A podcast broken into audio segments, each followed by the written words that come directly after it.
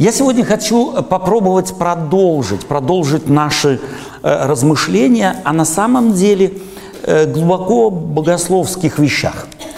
Э, начать хочу с вопроса.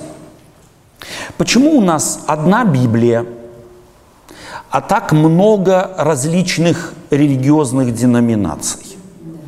Почему? Ответ на этот вопрос настолько же прост, как может быть и сложен. У каждого человека свой взгляд на Библию. Вот если Библию оставить без определяющих, направляющих, то сколько будет людей, столько будет о Библии и мнений. Это естественно. Потому Господь образовал церковь. А в церкви апостол Павел объясняет, он раздал дары. Одних сделал учителями. Всех сделал учителями? Нет. Одних сделал учителями, а других апостолами. Но мы бы сегодня сказали, одним дал дар учить, а другим дал дар организовывать, быть менеджерами. Нас фонит опять Сергей.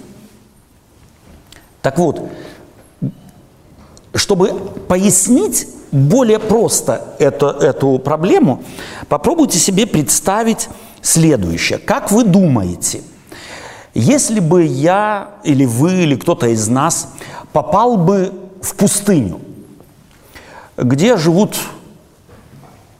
арабы, живут в пустыне, бедуины – и мы стали, я стал им рассказывать о э, трагедии Титаника. Огромный корабль, высотой с десятиэтажный дом, потерпел кораблекрушение, ударившись о лед. Они стали спрашивать, а что такое лед? Я бы сказал, твердая вода. Они что сказали мне? – Откуда столько воды? Чтоб корыто железное при том. С десятиэтажный дом на воде держалось. Это уложилось бы у человека, который море никогда не видел. Он бы меня куда послал с моей историей Титаника? В море подальше.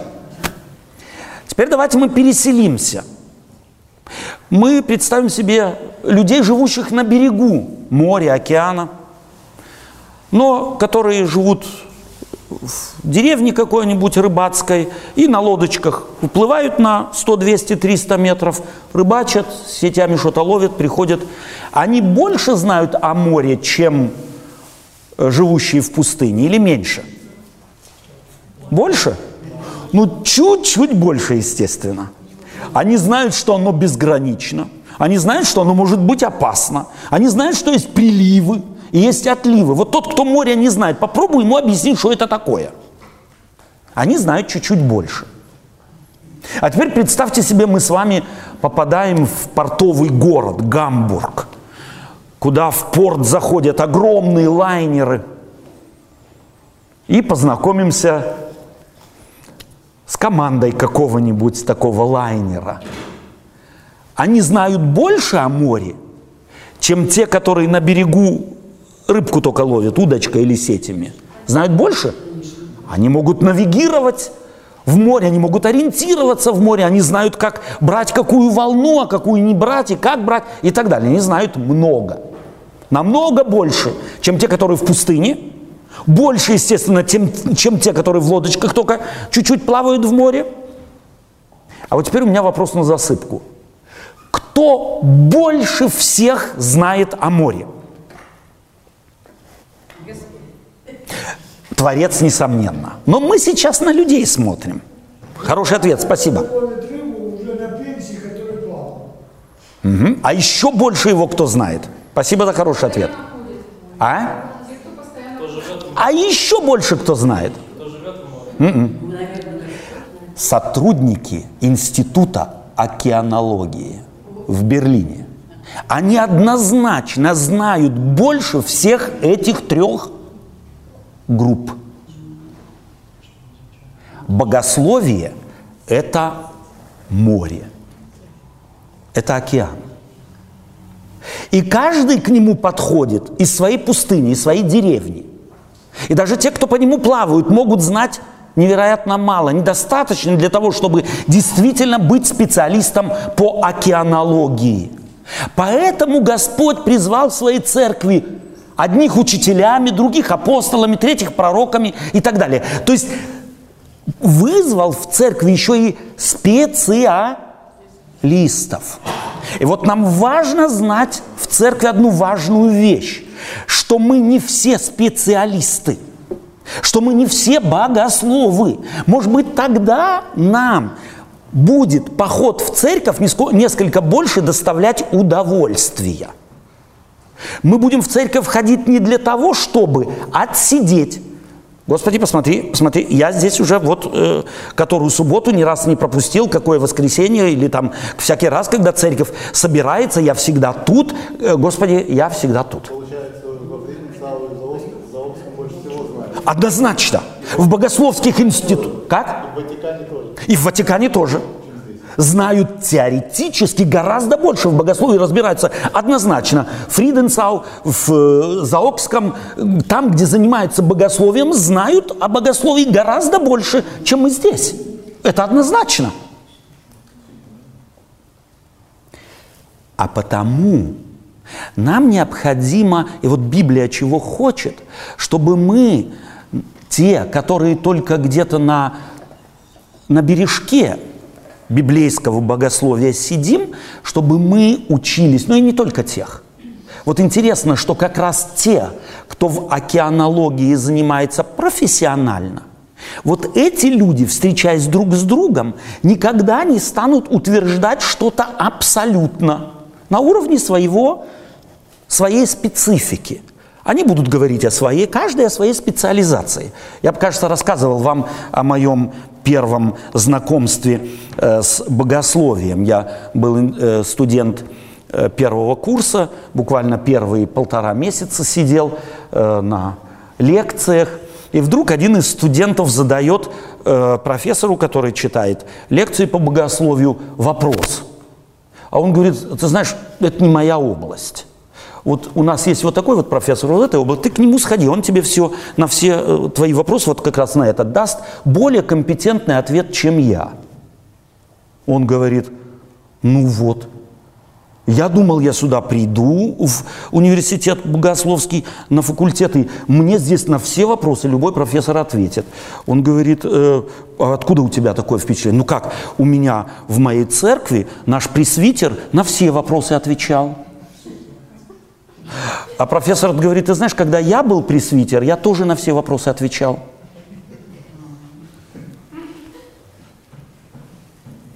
Чем больше человеку открылось, тем больше он знает, насколько он не знает. На самом деле действительная глубина познания Слова Божия ведет к крайней степени сомнение в себе, ведет к крайней, крайней степени умения задавать вопросы каждой своей позиции. Это искренне. Человек, действительно постигший, хоть чуть-чуть приблизившийся к Богу, к Его величию, является человеком очень скромным, человеком, умеющим понимать другого. Я сегодня хочу с вами посмотреть на один важный ракурс библейский. Вот если бы я задал вам вопрос, что, каким предложением можно было бы просто исчерпать суть христианства, каким постулатом, каким важным, если хотите, откровением можно было бы исчерпать христианство. Знаете вы такое, такое заявление или такое, такой факт? Могли бы вы его назвать? Давайте попробуем собрать. Иисус Христос, говорили мы, то есть это самое короткое исповедание веры христиан. А суть христианства, знаете какое? Бог есть любовь. Это самое простое и в сумме своей, обобщ... своей обобщающее всю Библию, все христианство, все богословие всех веков. Бог есть любовь. Точка. Нет ни одной религии, кроме христианской, которая, которой так открылся Бог Творец Вселенной.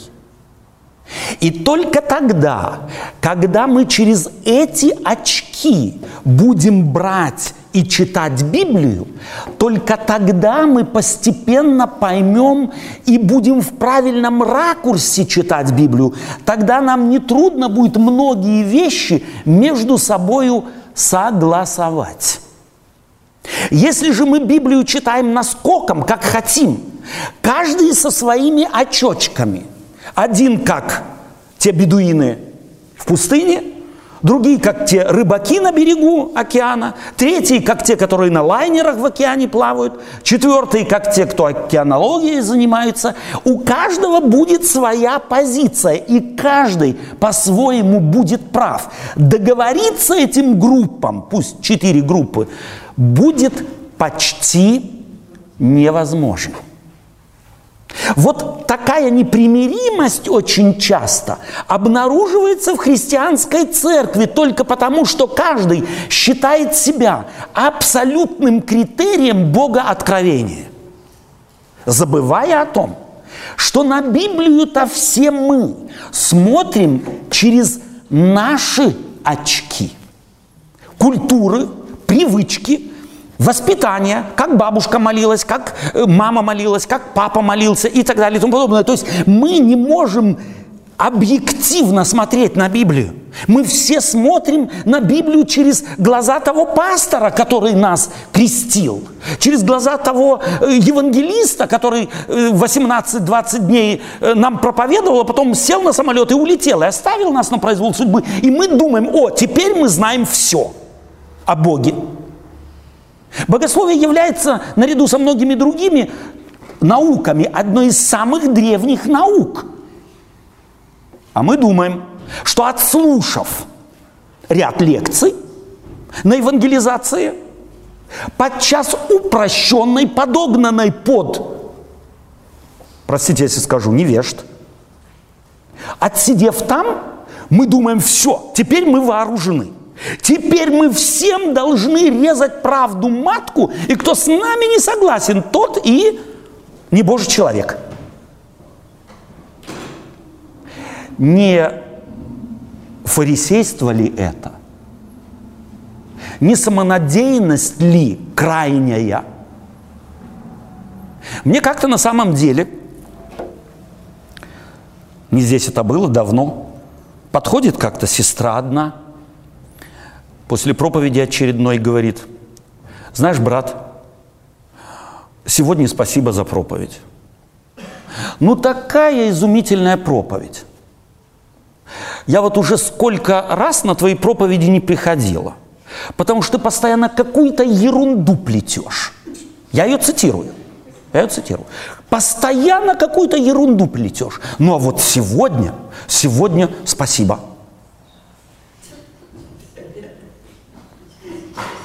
У меня челюсть отвисла. Рекомендаций или комментариев не было никаких. Что сказать? Я только поблагодарил Бога, что Он мне слов в этот момент не дал никаких. Тань, ты отгадала. Так оно и было. Итак, Библия, как никакая другая книга – как никакая другая религия, только христианство, глядя на Бога, говорит, что Бог есть любовь.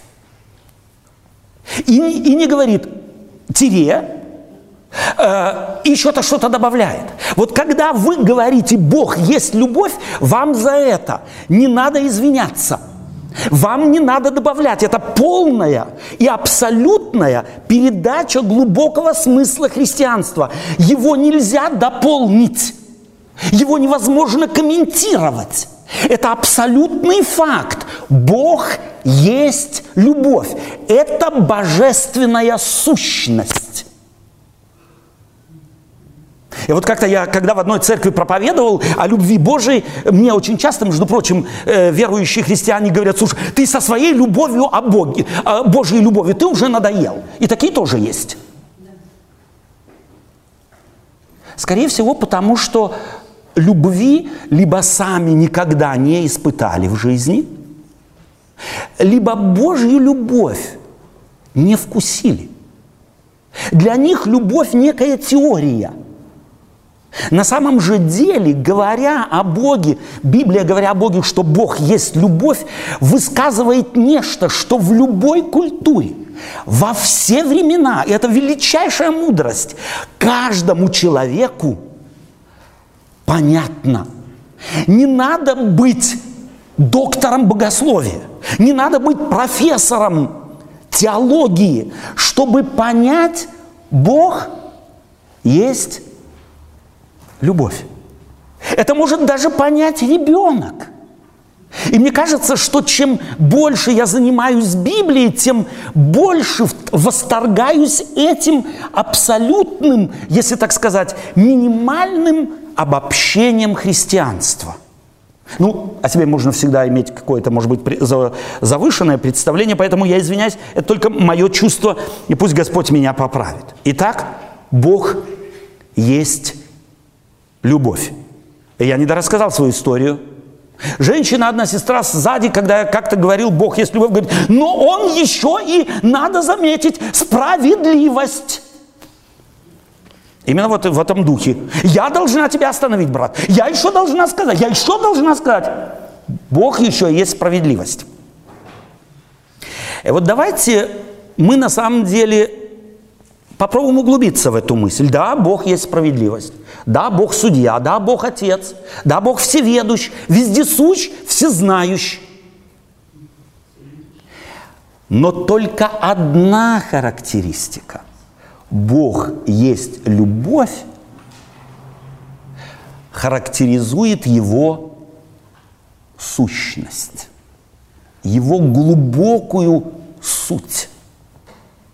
Здесь может быть необходимо обратить внимание, присмотреться к слову «сущность», Божья, суть Божьего характера. Вот если, представьте себе, э, вы встречаете человека, и он вам с первого взгляда понравился. Симпатичный, для мужчин э, это лучше женщину себе представить, всегда проще. Женщина, может быть, лучше себе симпатичного мужчину представить, так вот, под 2 метра ростом, со вкусом одетой, с юмором, с огоньком в глазах. Человек – который зажигает. Ты с ним встретился через время, заметил, а он еще не только за вкусом может одеваться, не только он может вкусно готовить что-то, не только у него юмор есть, но он еще и э, человек с стремлением приблизиться к тебе и от тебя выгоду какую-то поиметь. Он еще чуть-чуть с хитрецой –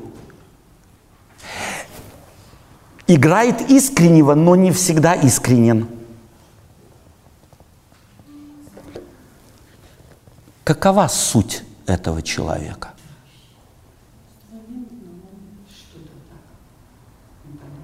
Понимаете, что на самом деле, когда мы говорим о сути, мы не говорим о впечатлении. Впечатление человек может создать сегодня одно, завтра другое, послезавтра третье – и мы потому еще имеем в мире так много религий, потому что люди о Боге судят вследствие своего впечатления, которое они имеют о нем. Так появилась масса, масса языческих религий. Одни говорят, Бог умер, другие говорят, Он есть, но мы не знаем где. Третьи говорят, он есть, мы знаем где, но он нами не заинтересован. Четвертые говорят, он жестокий. Пятые говорят, он мститель. Шестые говорят, еще что-то. И каждый по-своему, из своего ракурса, через свои очечки, глядя на Бога по-своему, субъективно, прав. Но достаточно ли субъективного руководства, чтобы сделать правильный вывод о Боге? И потому Бог в этот мир дал свое слово, чтобы наши мозги, разъезжающиеся, глядя на Бога, у каждого по-своему, могли быть направлены в совершенно определенную канву. Да, Библия говорит о Боге и как о мстителе. Говорит э, Библия о Боге как о мстителе? Говорит. Как о судье? Говорит? Говорит. Как о том, кто положит конец этой цивилизации? Говорит? Говорит. Какова же суть Божия? И вот мы должны понять одну вещь, что фраза «Бог есть любовь» выражает его абсолютную суть. Все остальное является выражением этой любви, проявлением этой любви. И судья он, потому что он любит. И конец этому миру положит, потому что он его любит. И иногда является Богом гневающимся, потому что Он этот мир любит. Я не знаю, как у вас, у меня есть некое такое ключевое переживание в жизни. Э, нас было э, на тот момент, о котором я сейчас расскажу вам, семеро детей у моих родителей. Нас вообще-то восьмеро, но на тот момент было семеро детей – и вдруг в один прекрасный день мама вдруг обнаруживает младшей дочи нету. Найти ее невозможно. Посмотрели туда, посмотрели сюда, и я видел ужас в глазах матери и отца – вы можете себе представить, что родители сказали, слушай, э, ну шестеро остались же, Фу, одной меньше, ну что страшного? Можем мы себе такое представить? Можем? Я нет. Чувствуете, что Иисус Христос хотел рассказать о Боге, когда Он рассказывал притчу о потерянной овце? Мы говорим я повторил это, притча о потерянной овце. Рассказывал ли Бог притчу о потерянной овце? Когда я сейчас рассказываю вам переживание о том, что моя сестренка младшая вдруг потерялась, рассказываю я эту историю, чтобы показать, как сестренка моя потерялась, или показать, как родители не могли остановиться и не остановились до тех пор, пока они ее не нашли. Такую историю, если рассказывают ради того, чтобы показать любовь родителей, рассказывают, или чтобы показать, как э, ребенок потерялся.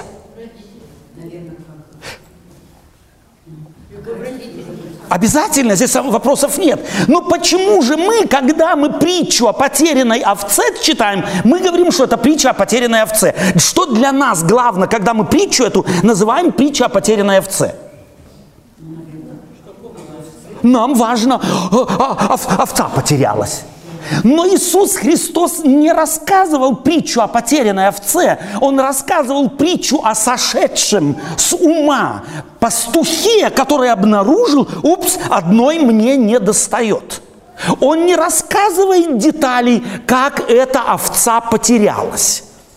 Травка здесь, кустик там, потом э, ручеек, речка, холмик, и она потерялась. Нету этих подробностей в притче. Есть только констатация факта. Потерялась. Иисус Христос рассказывает эту притчу, спрашивает людей.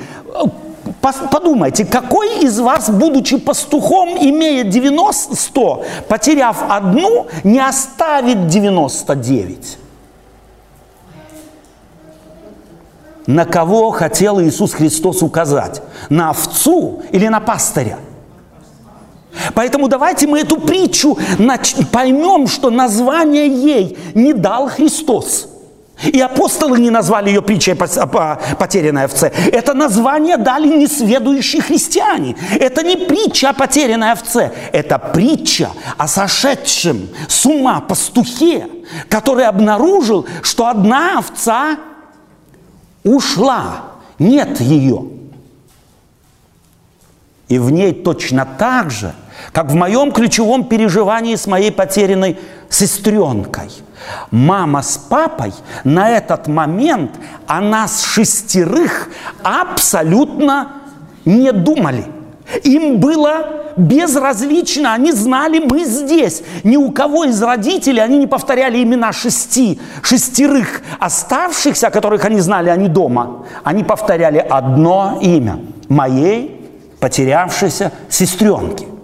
Они подняли весь околодок, в котором мы жили. Они мы заглядывали под каждый куст. Они заглядывали во все колодцы, во все рыки. Они ее искали. Для них существовала на данный момент только одна личность. Потерянная. Как вы думаете, Бог другой – Иисус Христос не зря там отсылает в этой притче слушавших Его к ним самим. И не говорит, кто из вас не, кто из вас не станет искать? Чтобы приблизить эту притчу к нам, давайте мы себя спросим, представьте себя, у вас два ребенка – у вас 12 детей, у вас 15 детей, но один потеряется, вы скажете, ну, что, ну ничего страшного, у меня же 14 осталось, ну и пусть. Можете вы себе это представить? Как характеризует эта притча того, кого хотел представить Иисус Христос церкви двухтысячелетней давности? Чем он характеризуется? Любовью. Бог есть любовь. А притча о потерянной драхме – о чем это? Мы ее тоже называем притча о потерянной драхме, хотя не вспоминается всего один раз. Потерялась и обнаружила хозяйка, что ее нет. И взяла огонь, и вымела, и искала, пока не нашла. О ком рассказывает Иисус Христос? О драхме или об этой женщине? О женщине. А мы называем ее Чувствуете, что мы из нашего маленького э, колхозного уголка смотрим на величественные притчи и их не понимаем уже то название, которое мы им дали, и как они у нас в голове закрепились, показывает, что мы Христа не поняли, Евангелие не поняли, Бога не поняли. А если я не понял Бога, Каким я его проповедую?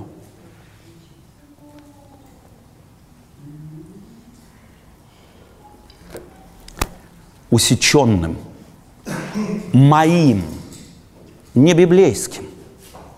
И он очень часто таков у нас в наших проповедях, в наших миссионерских активных беседах. Бог другой. Бог есть любовь. И только тогда, когда мы эти очки, которые Евангелие пытается нам одеть, оденем, и через них будем читать Евангелие, Библию, мы многие вещи начнем понимать совершенно по-другому, так, как они Библией замыслены, а не так, как в извращенном, привычном, традиционном взгляде мы их воспринимаем тогда наше сердце начнет биться по-другому. Тогда мы начнем относиться друг к другу по-другому. Тогда мы мир будем видеть другим.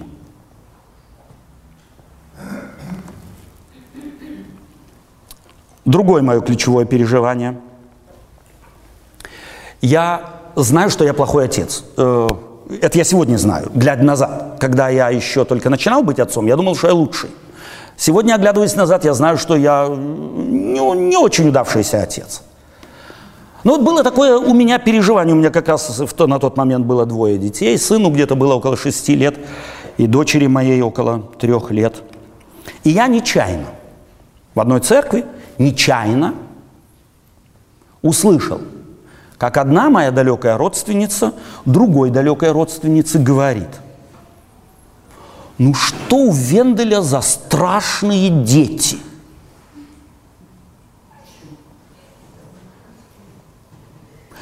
Какое чувство, вы думаете, у меня это заявление вызвало? А? Напротив, восторга. Я стал присматриваться к своим детям, уже, они страшные. Это она как-то криво на них смотрит. Мои дети супер дети. Посмотри, как, как она э, на маму похожа. Я, да, на меня не надо, на меня не надо. Ну, как от меня, вот такого вот, э, ну, не совсем удавшегося, могли такие симпатичные дети появиться на свет. Я от них был просто в восторге. И чем больше я к ним присматривался, тем больше был от них в восторге. Каким мы видим Бога, который называет себя Отец и говорит, что все мы у Него дети. У этого Бога есть клеветник братьев. У него целый список на каждого из нас – и Бог говорит, рассказывай, рассказывай, рассказывай. Я, вот этого я еще о том не знал. И вот, вот этого я о Венделе не знал. И вот то, рассказывай, рассказывай, рассказывай. Какой он страшный. У него в мозгах то есть, и другое, третье, пятое, десятое. А Бог говорит, давай еще, собирай компромат на него. Так Бог думает – если я, когда о моих детях сказали, что они какие-то страшно ужасные, стал у себя искать аргументов против этого аргумента, и по сегодняшний день с удовольствием перелистываю фотографии старые, смотрю, и не могу налюбоваться на моих детей. Они мои. Я хочу вам сказать, что мой опыт с ними, он не всегда был розовеньким. Да, у меня были опыты с ними, где дети чего-то не догоняли, чего-то не понимали, какие-то задания не выполняли и так далее. Но у меня был с ними мой разговор. Но если кто-то считал моих детей плохими, то я был первый, кто становился на их защиту. Об Отце Небесном мы читаем то же самое – Ибо он ищет как бы и отверженного не отвергнуть. Бог ищет, как бы и отверженного не отвергнуть. Так может только Бог любви. Да, Он судья, но Он судья любви. Да, Он справедливый, но это не справедливость греческо-римская с закрытыми глазами и с э, весами в руках. Каждому по равной порции, независимо от ранжира, веса и жира. Бог другой – если даже моя мама, относясь к нам, детям, делала разницу, ты старше, а она девочка, а ты помладше. Делает разумная мама эту разницу? Я спрашиваю вас, мамы, или не делает? Или она говорит, мне разницы нету, мальчики у меня или девочки, старший или младший, большой или нет, сильный или слабый, для меня разницы нет. Все они одинаковые. Пусть одинаково делают, пусть одинаковое задание выполняют, и одинаковый успех пусть у всех будет. Это нормальная мама будет?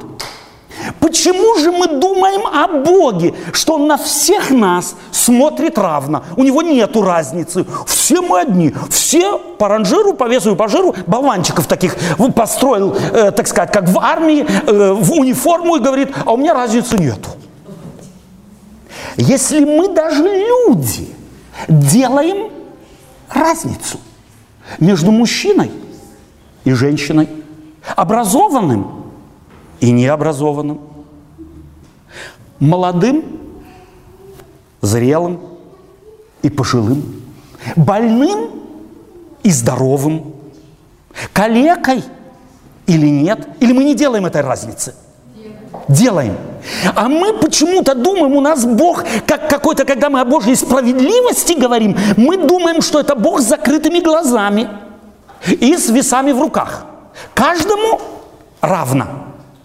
Библия учит нас, что Он прежде всего Бог любви, и только тогда Бог справедливости. Справедливость не является Его второй природой. Бог не шизофреник, Он в себе не разделился, Он однороден. Его однородность заключается в одной Его характеристике. Бог есть любовь.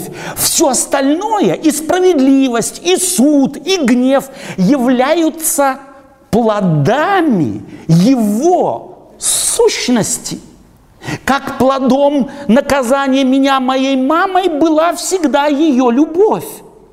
Я вам точно говорю, чтобы если, если бы меня за те проступки, которые я делал дома, наказывал бы полицейский нейтральный, как вы думаете, насколько была бы, была бы разница в наказании по сравнению с моей мамой? Мама, если и журила, если, может быть, даже гневалась, то я все равно чувствовал, что она от меня не отказалась. Я ей не чужой. Я ей не кто-то там вообще, в общем, в целом. Я ее сын. И если мне приходилось с моими детьми разбирать их, э, так сказать, недоделки где-то или упущения какие-то, то я точно знаю, я разбирался с ними. Я, может быть, и, и не, неоднозначно говорил, и на высоких тонах. Но я одного хотел, чтобы они точно знали, что я говорю с ними не как с чужими. Я говорю с ними – как своим ребенком. Библия говорит, Бог есть любовь. Точка. Эта фраза всегда абсолютна. И во время суда она абсолютна. И во время конца мира она будет абсолютной. Ее невозможно углубить. Ее невозможно расшифровать. Как невозможно объяснить любовь. Любовь объяснить невозможно, и поэтому она останется тайной для нас. Но каждый, переживая ее, знает, что это нечто неповторимо прекрасное. Даже если я переживал ее во взаимоотношениях с людьми несовершенными, людьми грубыми, людьми неоточенными, людьми невоспитанными, но я любовь всегда четко чувствовал и чувствую, каждый из нас имеет этот дар.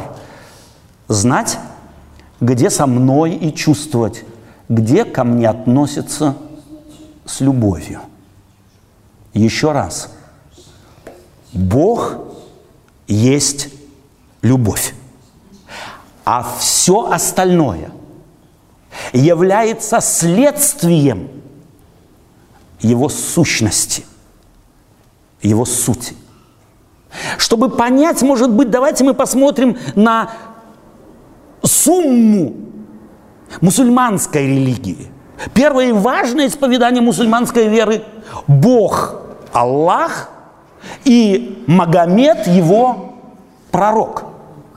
Между заявлением «Бог един, Аллах» дефис, смысловая пауза, которая дополняет первое. Вот христианскую сумму богооткровения не дополнить, не расширить, не углубить, она абсолютна. И я хотел бы, чтобы мы взяли бы это как христиане с собой, одев себе очки, которые, которые Библия хочет, чтобы мы одели. Тогда и многие истории Библии начнут открываться для нас в новом свете. Они будут вдохновлять, они будут приближать к Богу, они будут в нас менять наше отношение к Нему, к себе и к ближним. Мы вдруг обнаружим, что без христианства, без этого Бога откровения жизнь не имеет смысла. Сумма смысла христианства. Ее отправная точка. Бог есть любовь. Все остальное производное. Аминь.